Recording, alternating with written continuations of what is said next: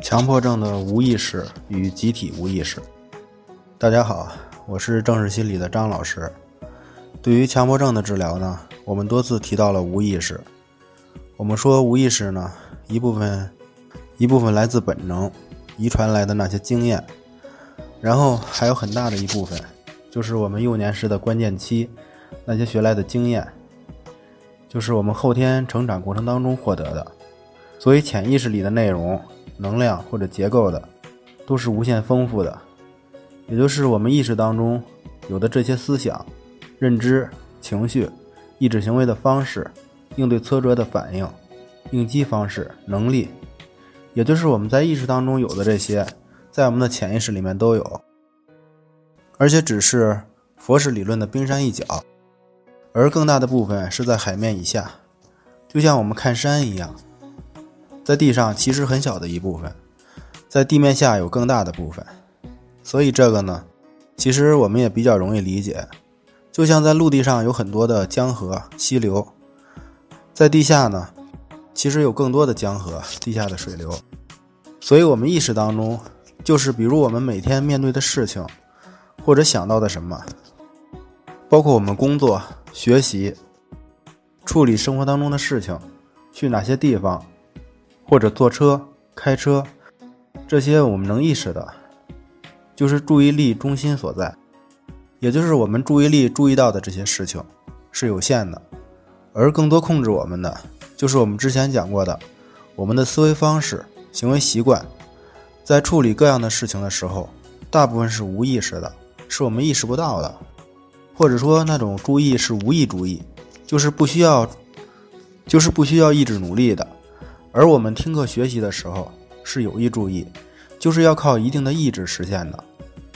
而你在看自己喜欢的电影、电视剧时，就是无意注意。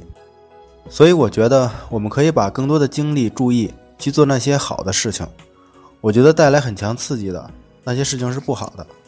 而好的事情呢，通常是比较温和的。然后佛式的无意识，更多的是我们成长过程当中幼年的那些经验。创伤性的东西，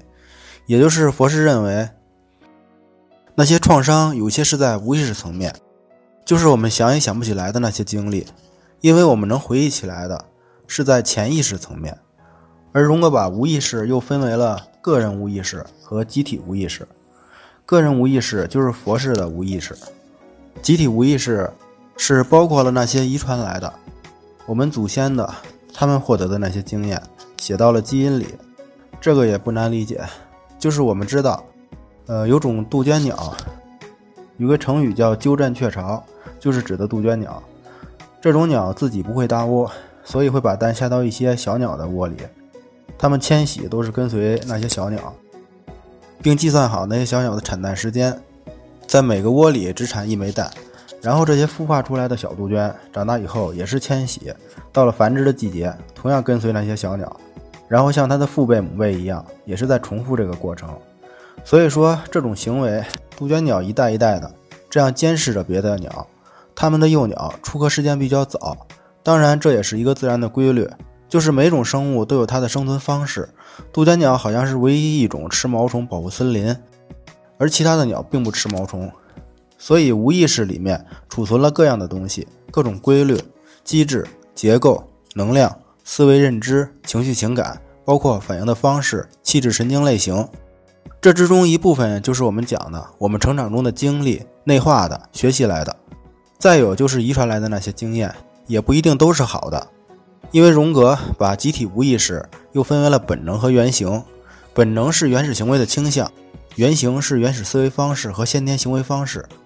原型包括人格面具、阴影、阿尼玛和阿尼姆斯，以及自身。人格面具就是我们的人格，就像面具，是从文化中得来的。我们可以理解为自我。阴影中包含着消极的方面，包括侵犯、道德败坏这些冲动；积极方面包括创造力、洞察力。阿尼玛和阿尼姆斯是自身中异性的成分，自身是最重要的原型，是负责在精神心理当中协调其他的人格结构，以达到均衡、协调、整合。引导个体达到自我实现的境界，这里有人本主义马斯洛的观点了。所以，我们的这些问题。因为注意力和意识都是有限，因为注意力和意识都是有限的部分，包括我们的记忆，更多的还是储存到了我们的潜意识里面。所以要解决，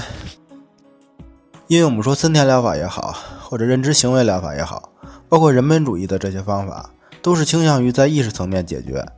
认知行为方式、对待症状、对待生活的态度，都是意识层面的工作处理，而缺乏了可能很多问题的原因是在深层的潜意识里面。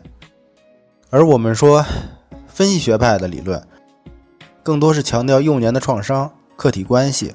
这些理论都是在挖掘问题的原因。所以呢，郑老师谈到一定要用综合的方法，因为认知的理论、森田的理论是解决现在的问题。而分析理论是解决我们幼年时代过去的问题，所以现在的医学模式是生物心理社会模式。所以说，社会层面的、心理精神层面的、遗传生物基因层面的，是互相影响。我看到一个医生的观点，就是大概百分之九十五的疾病是因为长期的负性情绪造成的，这是心理健康的意义。尤其是很多的心身疾病，就是心理因素起决定性的作用。心理学的理论就是要不断学习，不断的创新，是要终身学习的。心理咨询的过程终归是要回到生活，或者说从未脱离过生活。